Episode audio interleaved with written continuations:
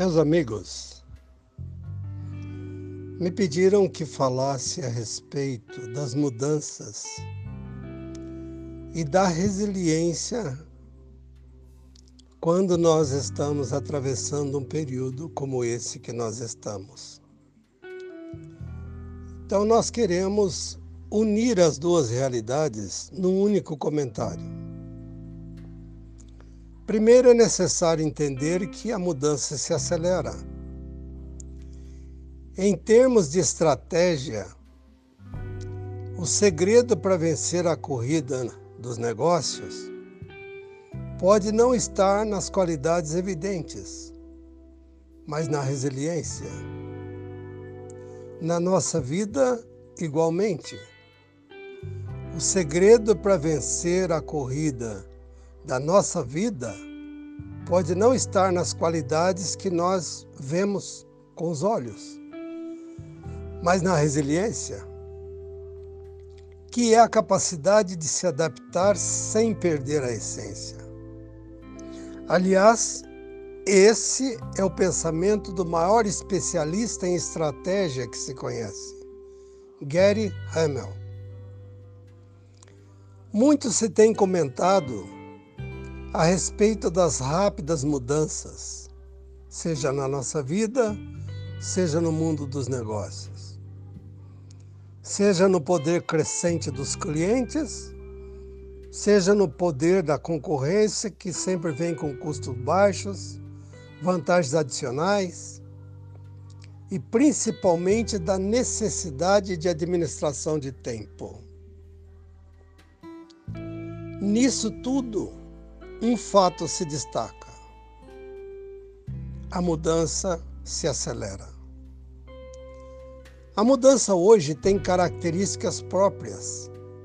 Ela é perigosa, traiçoeira, imprevisível e surpreende sempre.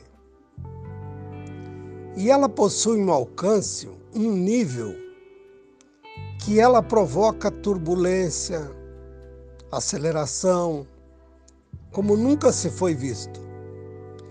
E o que mais atemoriza? Essa mudança, ela é crítica. O que, que é uma mudança crítica?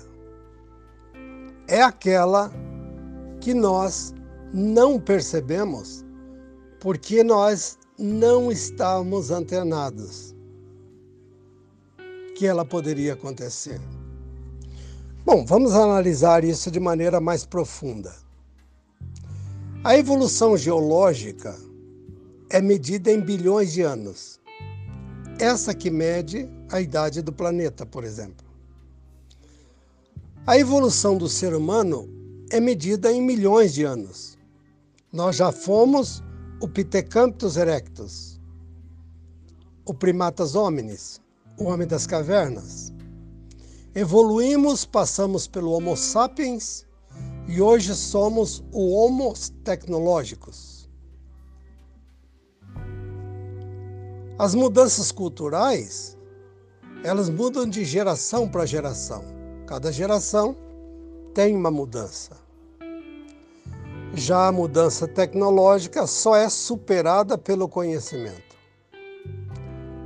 porque cerca de aproximadamente 12% do que nós sabemos hoje surgiu há menos de cinco anos. E esse ritmo foi disparado há 150 anos e vem se acelerando. Durante 850 anos, o produto bruto per capita manteve-se estável, o famoso PIB. E de repente ele deu um salto mas o que é que ocorreu? Começou a conexão.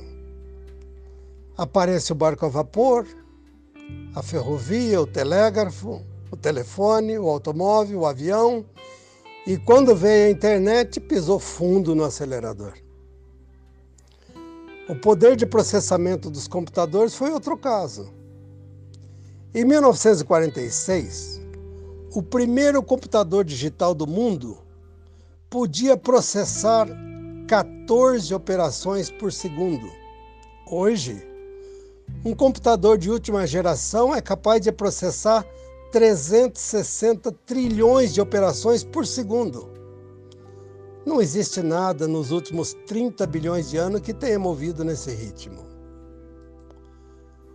Então, tudo o que acontece é dinâmico.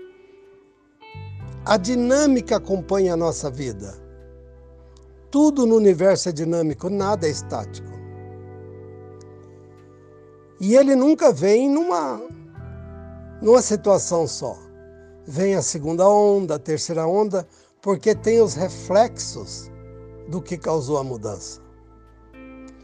A pergunta é: nós estamos caminhando nessa mesma velocidade? A empresa que nós trabalhamos está caminhando nessa mesma velocidade? Provavelmente não. Como a maioria das organizações, mesmo algumas das melhores. Hoje nós sabemos que o que está mudando com maior velocidade é a própria mudança. Para enfrentar esse ritmo de mudança, é preciso passar por uma dolorosa metamorfose. A lagarta tem que se transformar em borboleta, só que com um tempo que não se leva dentro de um casulo normalmente. À medida que o conhecimento se expande, todos nós ficamos mais ignorantes, minuto a minuto. Se nós não modificarmos as nossas prioridades, não vamos conseguir continuar dentro desse processo. Eu vi antigamente os palestrantes falarem: já não podemos mais ser eficientes, agora nós temos que ser eficazes. Isso já está ultrapassado. O presidente da Samsung resumiu bem esse momento. Em qualquer setor que se analise, disse ele, fica claro que o ganhador ainda não está definido. Nesse critério, o sucesso não é somente um alvo temporário, é uma batalha sem fim. Com isso, as organizações têm de passar por transformações mais profundas e radicais. Assim como nós temos que passar por transformações mais profundas e radicais. Muitas empresas acreditavam que mudar significava alguma inovação tecnológica, investir em equipamentos novos, ou iniciar rodadas de reestruturação, ou reciclar produtos, ou mexer no sistema de preço. Elas não veem a necessidade de ir muito mais além a necessidade de tocar em itens tão determinantes como os princípios que a empresa possui, os valores sobre os quais ela está sendo construída. Nessas empresas, a mudança profunda se torna difícil, como nestas pessoas também. Por quê? Porque a maioria não tem consciência. Só sente a crise depois que ela se desencadeia e aí começa a correr atrás das mudanças. Quem tem consciência começa a se preparar para as mudanças. Não sabe qual vai ser, mas já vem estruturando a ela mesmo ou as suas equipes. Mas isso acontece nas grandes empresas também. Por exemplo, a IBM foi preciso uma queda de faturamento de 14 bilhões de dólares em três anos para que a direção da IBM entendesse em plena década de 90 que ela não vendia produtos, ela vendia serviços. Isso que há uma realidade de nós começarmos a perceber quem está fazendo mudanças e quem não está. Sejam pessoas ou sejam empresas. Vamos dar dois exemplos que está cheio por aí.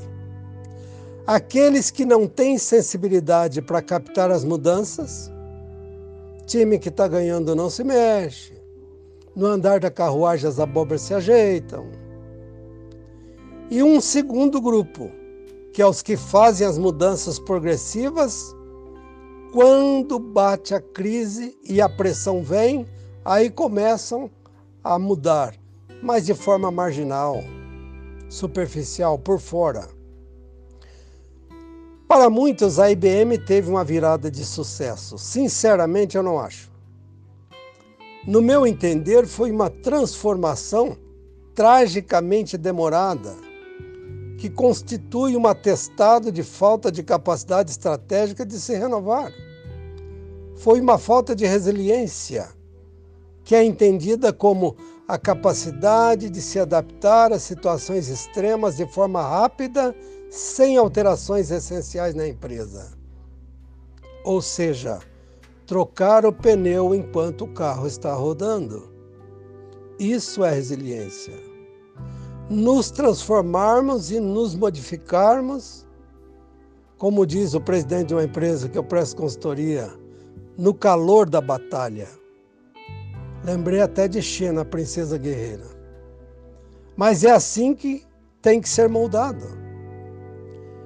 Aí alguém diz assim: não, isso é responsabilidade do presidente da empresa. Ele que deve ter a visão, a percepção, ele que tem que ver as estratégias. Não é verdade. O presidente heróico que lidera a empresa no processo da virada, ele não é gênio. Ele soube como trabalhar isso. E uma virada numa empresa também não é uma lição de administração de alto nível. Então, o que é necessário para uma empresa sobreviver numa situação como essa? O que é necessário para o ser humano sobreviver num momento como esse que nós estamos atravessando? Sem dúvida, sem dúvida, é preciso pensar de maneira diferente. É preciso derrubar os paradigmas, é preciso rever o comportamento, é preciso, acima de tudo, quebrar as crenças para perceber que algo novo vem surgindo. Pense nisso e até amanhã.